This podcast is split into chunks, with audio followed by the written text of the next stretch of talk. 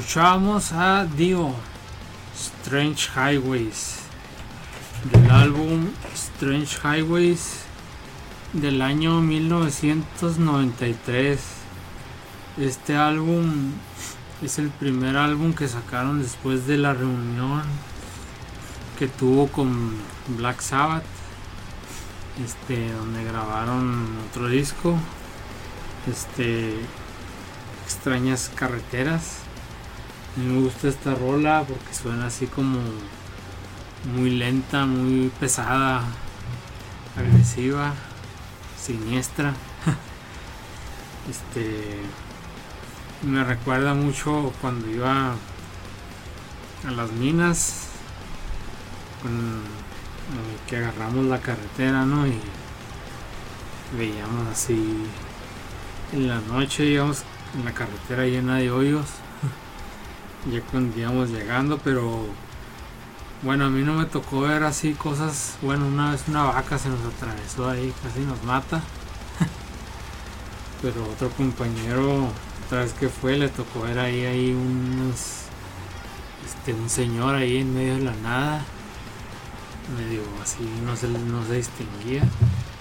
Entonces lo pasaron y hasta después se quedaron pensando no pues qué ¿Qué habrá pues, sido? ¿Qué habrá sido? Pues si aquí no hay nada, no hay pueblo, no hay. No hay nada, o sea. Historias de carretera. Sí, o sea, no hay nada aquí, o sea que. Pues habrá sido real. ¿Qué habrá sido? Fue una alucinación. Alucinación. Pueblo fantasma. La mujer blanca esa que se aparece en las carreteras. Sí, también aquí en la carretera del Dama una vez nos platicaron que. que como que llegaron y atropellaron a una persona. Pero la- cuando la atropellaron la vieron así como quemada. Y se pararon y fueron a ver ¿Qué rayos era. Y dijeron, pues ni pedo, lo atropellamos, pues, pues en vez de pelarse, hasta eso, ¿ah? Nos se responsabilizamos. responsabilizaron y se asomaron y no había nadie, no había nada. Entonces dicen, ah, caray, pues qué, qué onda aquí. Y pues así pasa, ¿no? En las carreteras a veces que, pues hay muchas historias, ¿no? Que dicen que gente que pide ride, ¿no? Que después se suben y luego que Bajan en un lado y es un espectro. un espectro malévolo. Entonces hay una clásica, ¿no? Que cuentan en todos lados, la de los panteones. Así es. Que se baja en el panteón y luego va a la casa y a cobrar la cuenta del taxista y resulta que se había muerto. Esa está en todas las ciudades. Igual la enfermera de los hospitales está en todas las ciudades. A la que se aparecen las primarias. Otro ejemplo, o sea, típico. Pero bueno, las carreteras sí se prestan mucho a cosas, ¿no? Porque finalmente estás en un ambiente que no es, digamos, controlado, que es peligroso. Este, y, puede, y luego está el cansancio, la oscuridad y más y ves cosas. Incluso en determinados ambientes en los que tú te puedes meter en un camino, en una carretera o en una brecha o en un camino de terracería, empiezas a perder la racionalidad. A mí me pasó una vez en este en Santa Eulalia subiendo hacia donde estaba la mina de noche entonces el camino estaba tétrico a más no poder no o sea de Sí. un lado está el voladero y luego están los postes esos de luz que iluminaban la, la mina y luego están separados por unas cruces los cables parece así como el lobo ese que tenía la bruja de Blair Sí. entonces empiezas a pues sí te asusta o sea y luego no sabes bien a dónde vas y luego hay una leyenda ahí, la del curro, y se nos aparecieron los chamacos ahí, nos, a mí me, sí me asustaron, o sea, empiezas a perder el contacto con la, La realidad. con la realidad. Los bosques se prestan mucho a eso. o La sea, sierra, ese tipo. aquí. La sierra, sobre todo si no estás acostumbrado a ese ambiente, no si eres un citadino como yo, que soy un citadino. Y sabes que una de las veces que fuimos, pues el ambiente así súper tétrico, ¿no? La carretera así, pues bien jodida porque pues para darle mantenimiento, pues yo creo que ni a ser rentable, ¿no? La dejan así, la hicieron una vez y ahí la dejaron. No pavimentan bien las calles principales, olvídate una carreterilla secundaria. Sí, y pues están los pinos, ¿no? De los dos lados. Y aparte la niebla también. No ves bien. no ves bien, ves nada más 2-3 metros adelante de ti. Entonces pues se veía así bien tétrico, así. Veías así la niebla así y luego de noche. Entonces, pues está canijo ahí. Yo ahí, una vez, tuve un sueño dentro de un sueño. Porque íbamos en la carretera y yo me enfermé el estómago. Entonces, pues me aguanté, ¿no? pues aguantarse las ganas de ir al baño, pues está, está pesado, ¿no? Y pues me aguanté, Valiente. Muy valiente, porque pues está así, digo, no, pues me bajo aquí a la, a la ley del monte, todo puede pasar. pero pues ¿qué, qué tal si me aparece ahí una criatura de la noche Sí. y pues no, no me aguanté. Pero como que esas veces que te aguantas, aguantas acá el, el dolor más fuerte y pasa, ¿no? Y Sí. aguantas. Y de repente, ¡ah! De nuevo. Acá ah, pasa, ya bueno, ya aguanto otro rato más. Así me pasó. Así la gente termina en quirófano. Y luego ya después, pues seguimos avanzando y pues yo no iba manejando y me iba manejando mi ex jefe y dijo, no, ya no aguanto, pues este, vamos a reposar aquí tantito. Porque pa- luego te expones a, a darte en la madre. Sí, entonces nos, nos orillamos a la orilla Orillo, se orilla. y nos quedamos dormidos una Fue así como que tú. media hora y luego pues yo también me quedé dormido y luego bueno pues estaba soñando que pues estaba buscando un baño, ¿no? Sí, sí, sí. Y, pero todos los baños están así bien, bien feos, ¿no? Así horribles, ¿no? Llenos de cucarachas, negros así, desbordados, Dantesco. dantescos. y los buscaba y yo, no, no, no entraba. Y luego ya después, bueno, ya me despertaba. Me despertaba mi, mi, mi ex jefe y me dijo, no, ya digamos aquí al Oxxo, este, voy aquí a comprar algo. Este, ¿quieres acompañarme o aquí te quedas? Y luego, bueno, sí, voy, voy al baño, ¿no? Ahí voy al baño y ahorita nos vemos, ¿no? Y bueno, ya subía una escalera. Y subía otra escalera y otra escalera y otra escalera. Y nomás no llegaba al baño. Y lo, pues, ¿dónde está el baño aquí? Un baño en Silent Hill. Ajá. Y no lo encontraba, entonces ahí me di cuenta que fue un sueño dentro de un ¿Un sueño. sueño? Un Inception. Inception. Oh, Y luego ya después me desperté, ya después nos despertamos bien. y ya llegamos allá a la mina. Y ya el llegamos baño. al baño, pero llegamos allá con el jefecillo. Y ahorita los atiende y me aguanté todo un ratillo porque pues era el jefecillo, ¿no? ¿Qué tal si nos hablaba, no? Pero un ratillo, después dije, no, ¿sabes qué? Ahí vengo. y ya fui al baño y ya lo exorcicé. Y pues hasta eso estuvo bien porque esos baños los habíamos diseñado nosotros. Ah, bueno. Entonces fue una experiencia interesante, ¿no? Finalmente quedó bien diseñado Sí. entonces. Se comprobó. Se comprobó el buen No te va a diseño. pasar una desgracia con eso como le ocurrió a mi tío Memo que era arquitecto. ¿Qué le pasó? Bueno, esto ya es hablar mucho, ¿verdad? Pero... Esto Fuertes declaraciones. Fuertes declaraciones, pero construyó, digamos que la seguridad pública de cierta ciudad de aquí y en cierto asunto que tuvo terminó encerrado en la propia seguridad pública. No, que la. Pues, pues, arquitecto que fue encarcelado en la propia cárcel que construyó. pues sí, bueno, esa es una experiencia interesante. ¿no? Así es, y bueno, pues Dio, pues, ¿qué se puede decir de Dio, no? Una gran voz. Este, Tal vez la... Bueno, yo diría que después de Bruce Dickinson, que ahorita escuchamos, sería la mejor voz del metal. y pues que Dios lo tenga en su santa gloria, ¿verdad? Que dio, Así es. Dio, gran Dio, Ahí debe estar, yo creo. Dios. no se va a privar de tal privilegio tan pelada. Así es. Extrañas carreteras. Y bueno, pues vamos. Otra rola. Volvemos.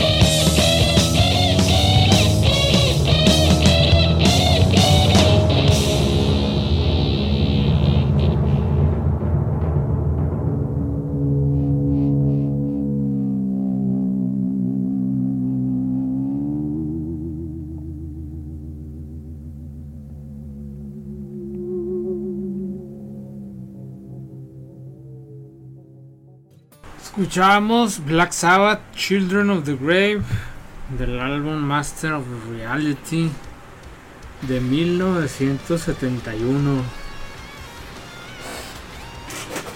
Una gran rola de Black Sabbath, este, una de las clásicas que no puede faltar en, no podía faltar, no en ningún concierto cuando andaban, cuando andaban tocando. Este, nos tocó escucharla, si no me recuerdo, en noviembre de 2013 que fuimos a verlos, o era octubre, ¿no? Octubre. Fuimos para un fin de, bueno, finales de octubre, principios de noviembre, Halloween, Día de Muertos, nos tocó en la Ciudad de México escucharlos. Este, una de las últimas alineaciones de, de Black Sabbath y la penúltima gira, si no más recuerdo, fue esa. Este, todavía Ozzy bastante más entero, no se diga Tommy Ayomi. Y bueno, es una rola es similar la temática a War Pigs, este habla sobre todo trae la lógica antibélica, anti este pacifista, sobre todo Gis. Butler.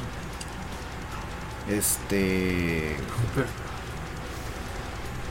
es una es una rola bastante buena, tiene varios covers, este en, particular eh, un álbum tributo a Black Sabbath que se llama Nativity in Black en la parte 1 que White Zombie le toca hacer ese cover que les queda excelente. Pues sí tiene varias varias versiones. System of a Down también la llegó a coverear en algún en, en alguna ocasión. Y bueno, esta es la la versión original con Ozzy. Este es una gran rola, eh, bastante pesada, incluso algunas la consideran un antecedente ya de otros subgéneros del, del metal como el propio thrash metal, por ejemplo, por el tipo de sonido. Sí, el rifecillo ese del Por el principio, riff. ¿no? Pues una buena rola, pero a esta versión sí me gusta más la versión en vivo con Dio. Como que la topan más pesada, ¿no? Más este. Como que los guitarrazos son más contundentes. Y ya después la siguieron tocando así como como cuando la tocaban con Dio, que fue la que nos tocó a nosotros, ¿ver? Aparte la voz de Dios es más potente. Sí, no por mucho. A lo mejor Ozzy es el primer prototipo de frontman del metal, pero pues la voz de Dios es la voz de Dios. ¿no? A mí, a mí particularmente me gusta mucho la versión de White Zombie el Nativity in Black. Sí, mí también. Eh, de hecho compré ese disco hace uh, cuando salió ese tributo a Black Sabbath Nativity in Black nomás por por esa rola, por Paranoid y Symptom of the Universe que se la avienta a Sepultura Ah, sí, sí. y no, la, la tocan muy bien pero en, en general todo el disco está muy bueno La segunda rola del, del disco, de hecho, para ser exactos. No, y tiene muy buenas. La After Forever por Biosar es muy buena. NIV de Ugly Kid Joe. Type Negative creo que también viene Fate No More hace. Warpix. Type of Negative hace Black Sabbath. Ajá. Ajá. Luego tuvo un volumen 2, ¿no? Es, también, ese Sí, no es tan bueno, pero sí tiene, sí tiene algunas canciones. Sí, y pues Children of the Grave. Hay muchas rolas que se llaman Children, ¿no? Tengo una lista ahí. Children of the Sea. Children of the Sun. Hay una banda, Children of Bodom. Children of Bodom. niños de todo Niños de todo, no sé por qué. Ahí este. Mami, no sé. Children son de ahí algo aterrador en la niñez. sí, Children. Symphony X tiene la rola. También Children of the Faceless Gods. Entonces. Pues los hay niños este eh, son un tema, ¿no? En este caso, en esta rola se refiere a los niños, este, de la, que todos son niños de la tumba por la posibilidad de una de una guerra. Un holocausto nuclear, ¿no? de una guerra nuclear. Sí, pues es, la paranoia y el temor que de la Guerra Fría. Y estamos hablando de una rola 70s, 80s que obviamente le tocó esa etapa de la Guerra Fría, ¿no? Warpix igual. Sí, como que era una época muy bélica. Bueno, tensa.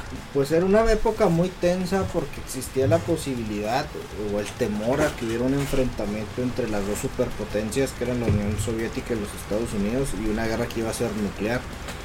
Porque probablemente es mucho más desordenado el mundo actual con el terrorismo, las guerras de baja intensidad, de los grupos criminales, incluso le hacen la guerra a los gobiernos y demás probablemente que esa época de los 80, digo, terminada la guerra de Vietnam realmente había pocos conflictos, o sea, algunos en África, en Centroamérica, zonas del tercer mundo y demás, ¿no?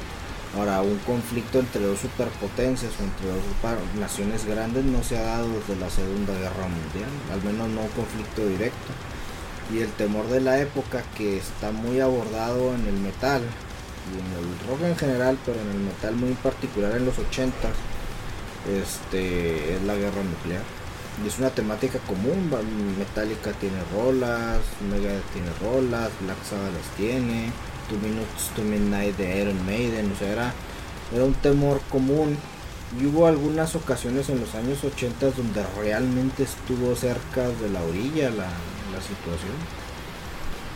Sí, imagínate que de repente supieran, no, que, no sé, Rusia o Estados Unidos le aventó ahí una bomba nuclear a Irán, ¿no? Es más improbable, pero existe ese temor. Pues obviamente se Imagínate ahorita, no, que pasó, ¿no? Lo que nadie pensara y que sucediera. Que sucediera, sucedió.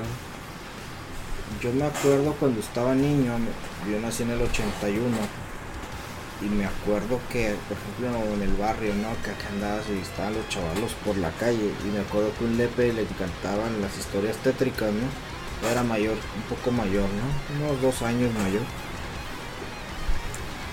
Y mencionaba esa situación, o sea, platicaba, no, es que Rusia o la URSS, pues, tiene una bomba dirigida acá al paso y del paso a allá a, Rusia y se cae, pues, va a destruir el mundo, que quién sabe qué. Que hecho lo del paso no era tan errático, o sea, el paso tiene una de las bases militares más grandes de Estados Unidos, que es Fort Bliss. Y Fort Bliss tiene la gracia que durante muchos años fue la base donde se entrenaba para la defensa aérea. Entonces, ahí estaban los misiles Patriots, donde se entrenaban. De hecho a mí me tocó ir a un Air Show en el 2003, si no me recuerdo. Y me tocó, pues tengo fotos de las lanzadoras de misiles Patriot. Incluso cuando tú ibas al aeropuerto del Paso, hay un, en el camino en la Airway, había de los dos lados terrenos de la base y ahí están estacionados equipos y había, había lanzadores de misiles, o sea, mm. ahí entrenaban. Estaba acá lo más nuevo pues el Patriot de mucho fue de lo más nuevo de defensa aérea todavía se utiliza hay otro más moderno de los gringos que es el TAD pero este en, aquellos en los noventas pues, cuando fue la guerra del Golfo uy Patriot y todo el mundo lo veía como lo máximo que ni de chiste son mejores los rusos tienen mejores sistemas antiaéreos pues el mejor del mundo es el S400 que y, y cómo los rusos a pesar de esos conflictos tienen ese tipo de tecnologías, Porque siempre han sido muy avangar en todo lo que desarrollan y particularmente en defensa aérea Rusia siempre ha sido el país más adelantado, o sea, el espacio aéreo mejor mejor defendido históricamente durante la Guerra Fría al menos era el de la Unión Soviética, entonces siempre le han invertido muchísimo a defensa antiaérea, misiles antiaéreos. Entonces, Estados Unidos no. Estados Unidos tradicionalmente considera que la mejor defensa es el ataque. su fuerza aérea, que es la mejor de todas, es la defensa aérea de Estados Unidos, pero los rusos siempre han hecho sistemas antiaéreos, entonces... Tremendo eso. Cuando, ajá, precisamente defendiéndose a Estados Unidos, más a la defensiva, más que a la ofensiva.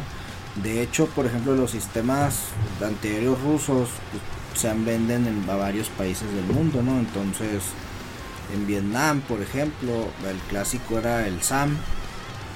Y los gringos perdieron cantidad de aviones frente a esas madres porque pues Norcorea, digo, Vietnam del Norte tenía. Entonces cuando atacan a Vietnam del Norte le surtían. Y todavía hay varios países que tienen. El, el más comercial que, que de mejor calidad hay varios, ¿no? De diferentes niveles, ¿no? El Book, el S300, que es el comercial que venden a varios países. Venezuela tiene. De hecho, Venezuela tiene una defensa aérea bastante temible porque Rusia se la, se la ha facilitado. Y el mejor del mundo, que es el S400, que tiene fama de poder derribar prácticamente cualquier cosa que Estados Unidos ponga en el aire. Este, esa cosa así nada más la tienen ellos y es relativamente reciente. Pero en eso siempre le han invertido muchísimo y Estados Unidos no le invierte tanto de ese lado, le prefiere invertir a la, a la Fuerza Aérea propiamente. Pero Rusia siempre ha sido un país temible militarmente hablando desde, pues cuando menos desde el siglo XVII. Sí, siempre han estado ahí en la vanguardia bélica. Sí, o siempre han sido un país fuerte, incluso, incluso siendo, digamos, relativamente pobres en, la- en diferentes etapas, ha- han sacado sorpresas. O sea, el clásico es en la Segunda Guerra Mundial el T-34. O sea, los alemanes invaden Rusia, le barren con Rusia hasta llegar a las puertas de Moscú y poco antes de llegar a las, eh, con sus tanques, las divisiones Panzer. Y poco antes de llegar a Moscú se topan con unos tanques totalmente nuevos, extraños y que eran mucho muy superiores a los de ellos, que son los T-34. De hecho los alemanes se asustaron, pues qué demonios ¿Qué es vergas esta cosa, es ¿Cómo- esto? cómo estos seres inferiores Esta tienen es esta algo cosa. extraterrestre. Ay, una- eran mucho más poderosos. Entonces, siempre ha habido el AK-47, es el otro ejemplo. O sea, el rifle de asalto, arma. Kalashnikov. El arma de las revoluciones. De las revoluciones está en banderas de países. Durante muchos años fue el mejor rifle de asalto del mundo. Hay versiones más modernas, ¿verdad? El mismo y, y demás, pero pues dicen que es la segunda arma que más personas han matado.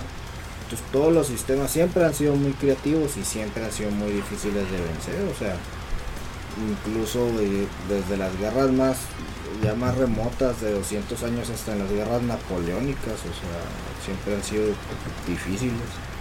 O sea, por ejemplo, la palabra bistro de los que es de los restaurantes de comida que Bistro, sacan ah. rápido es porque los, los cosacos, que era la caballería así del centro de Asia que ellos traían, pedían la comida rápido y, y se quedó en Francia el Pues se término parece a tirar chingazos. parece tirar chingazos, entonces siempre han sido siempre han sido cabrones. Sí.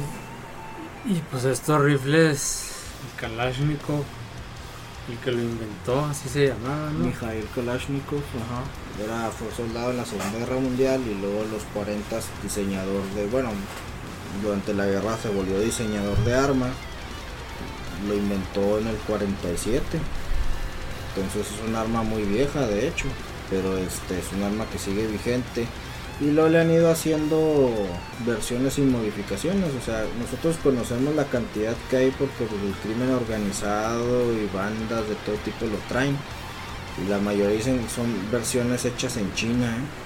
pero este hay, hay versiones más modernas que utilizan los mismos rusos.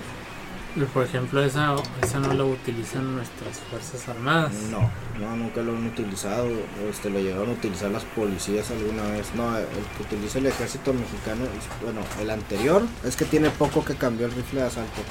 Utilizaban uno llamado G3, Gewehr 3 alemán, fabricado en México con licencia, era el que los alemanes diseñaron precisamente durante la Guerra Fría para combatir hordas de soldados soviéticos con la K-47 y recientemente se cambió a un nuevo rifle de asalto de diseño nacional que es el FX05 Shikoat.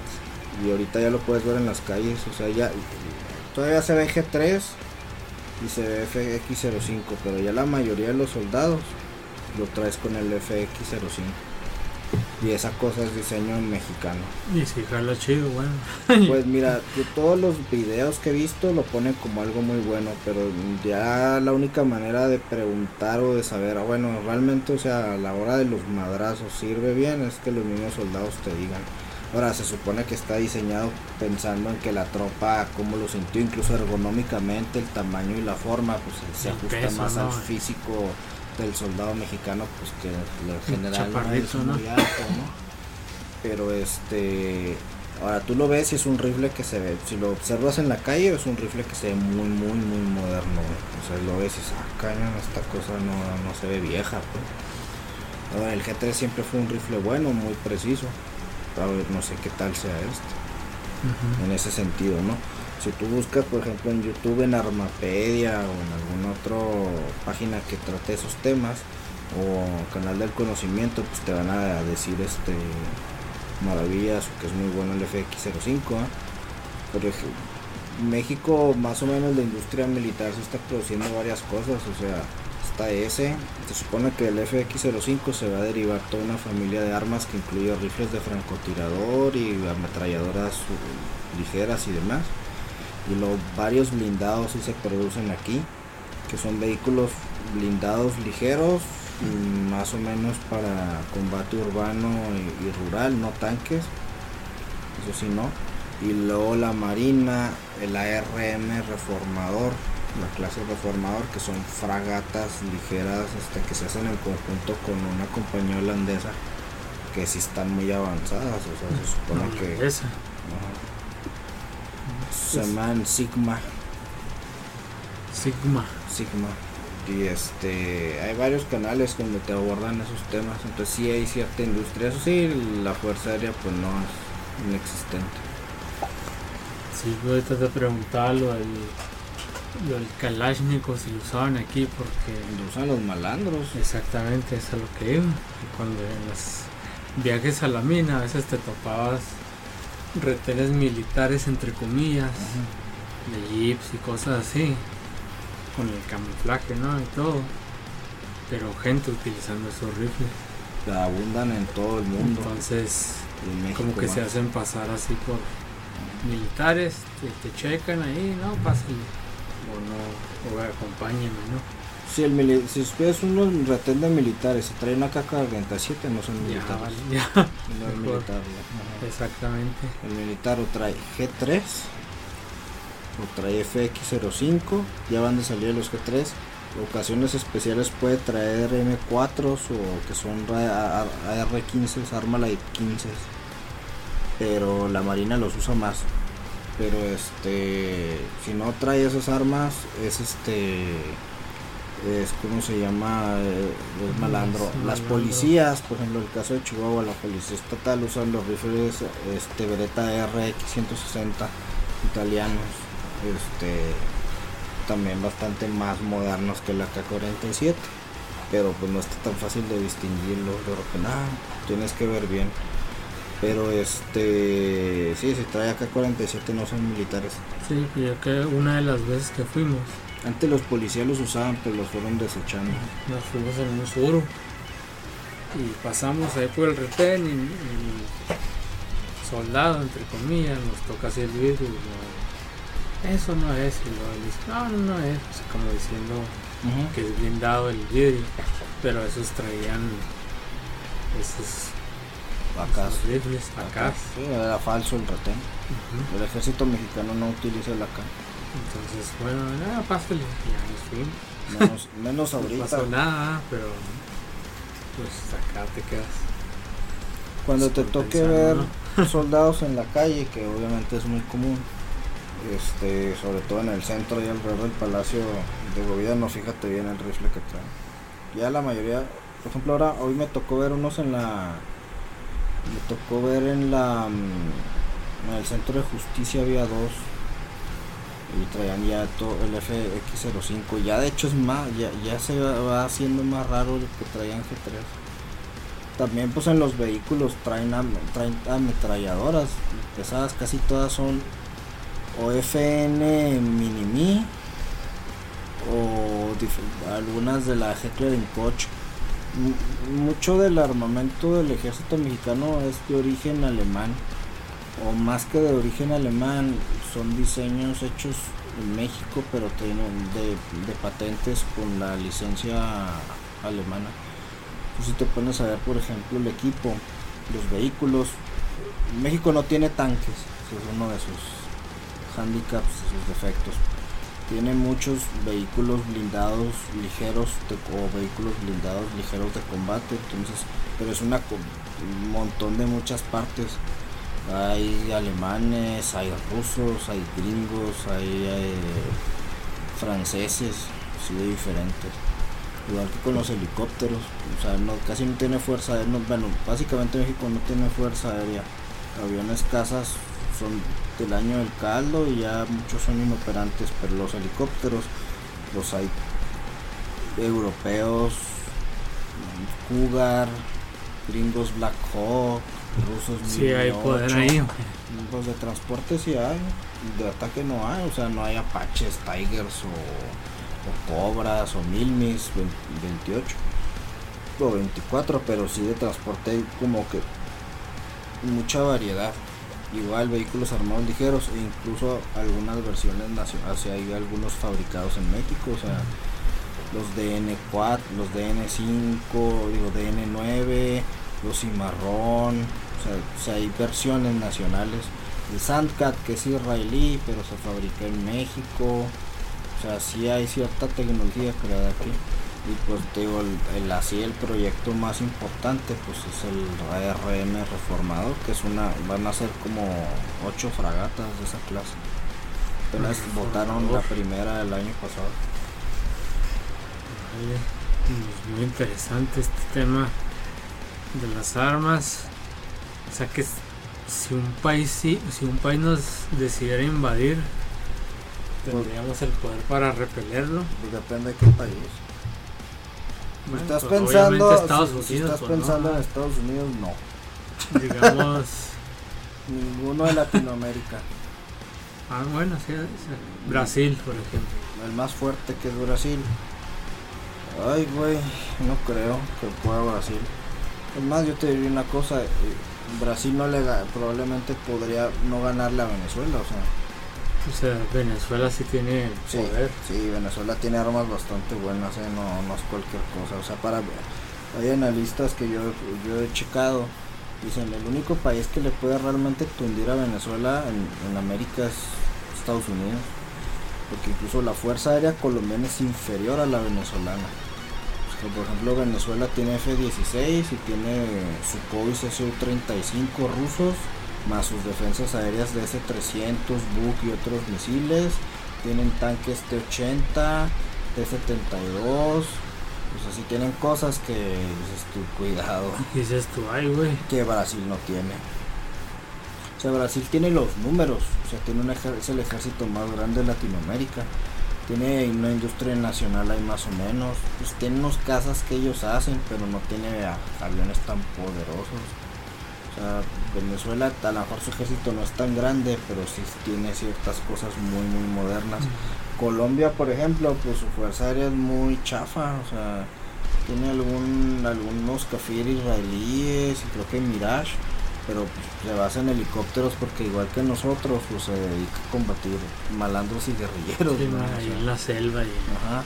Argentina pues tiene lo suyo también, lo que pasa es que Argentina por ejemplo tiene un tanque que ellos diseñaron que es el TAM nacional y luego por ejemplo Chile ahí sí tiene por ejemplo tanques Leopard alemanes, Leopard 2 que son muy poderosos, o sea, pues, pero no tiene, no hay un país latinoamericano que tenga todo lo que necesite, ¿no? Eso nomás Estados Unidos y el otro país fuerte pues, sería Canadá. Sí, pero bueno, eso ya se cuecen aparte, ¿no? De, se cuecen de aparte, aquí- son miembros, son de la OTAN, o sea, sí, de aquí de la frontera para arriba ya es, otro eso es mundo. otro rollo, ¿no? Cuba pues tiene lo suyo también. Los de aquí de Latinoamérica que es este México, Venezuela y Brasil. El uno sería Brasil, se le considera, el 2 México. Sin embargo, si te pones a ver a detalles, pues Venezuela tiene lo suyo, o sea, Argentina también, Chile también, Colombia pues también. y Uruguay. No realmente Uruguay no pinta, Centroamérica ninguno pinta, incluso hay un país que no tiene ejército, que es Costa Rica. No tiene ejército. No. ¿Cómo le hacen? Solo tienen una policía Los policías. Ajá. Pues es el más en paz porque si te pones a ver otros países un poco más militarizados como son El Salvador o Honduras, que son países que son un desastre militar. Sí, pero pues como que ahí nomás pasa, ¿no? O sea, no... Bueno, ni siquiera no sé si pasen. Si Este, pasan por acá, por... ¿Qué? O sea, la, la droga y todo el, Bueno, todo el desmadre. Honduras y, y Salvador, El Salvador Esos son los que absorben todo el desmadre, son ¿no? el paso de la, de la droga que viene de Colombia hacia acá. Entonces, de hecho, el territorio de esos países lo disputan los mismos carteles mexicanos. Y esas madres son propiedad de los cárteles, ¿no? De. Básicamente, o sea, zona- zonas de esos países están bajo control de cárteles mexicanos o digamos sus filiales locales, que incluyen pandillas de maras y de todo ese tipo, están bajo control de los carteles mexicanos, o sea, y Guatemala otro tanto, y así se la llevan, o sea, y van y hacen sus destrozos allá. Eso está canijo, ¿no? Bueno, pues Children of the Grave, ya nos desviamos un poco, pero pues es, es parte de lo mismo, ¿no? Todos somos niños de la tumba en este Niños de mundo la violento. tumba, en un mundo violento y la violencia pues ha mutado en diferentes formas, ¿no? Y continúa. Y continúa. Pues bueno, vamos a otra rola. Regresamos.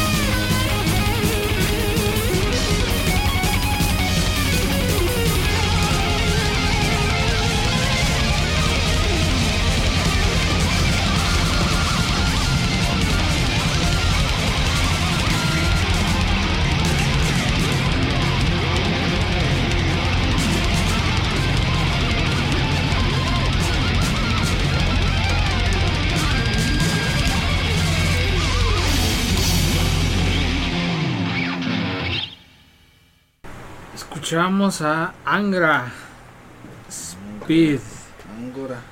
del álbum Fireworks de 1998.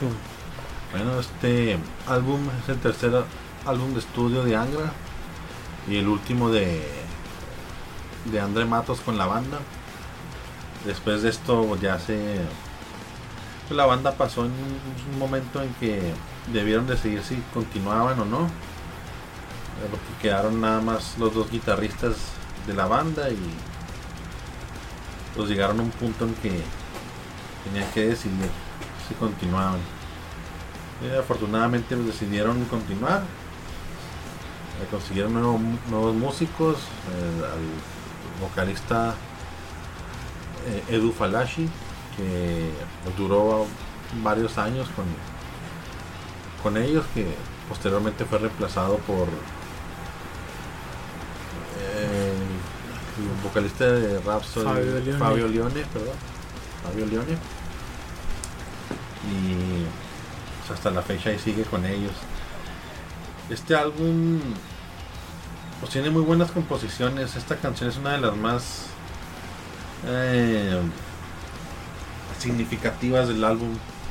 Los los típicos riffs de, de Angra, ¿no? El- las melodías, los solos. Eh, algo de metal brasileño, power metal brasileño. Y pues bueno, es- Brasil es un país que pues que ha dado mucho a, a- a lo que el metal se refiere. Pues un gran país, ¿no? O sea, aparte en tamaño, ¿no? También. Sí. Pues es el más grande de Latinoamérica, el más grande del mundo. Y que se está quemando. Y se está quemando. Pero de hecho, bueno, tiene su buena cultura del metal, o sea, y bueno, está el Rock in Rio y otros festivales, ¿no? Así es, y pues Angra yo creo que también es uno de los más grandes representantes, ¿no? De ahí. Sí. Sí, a pesar de los muchos cambios de alineación que han tenido, se han sabido mantener.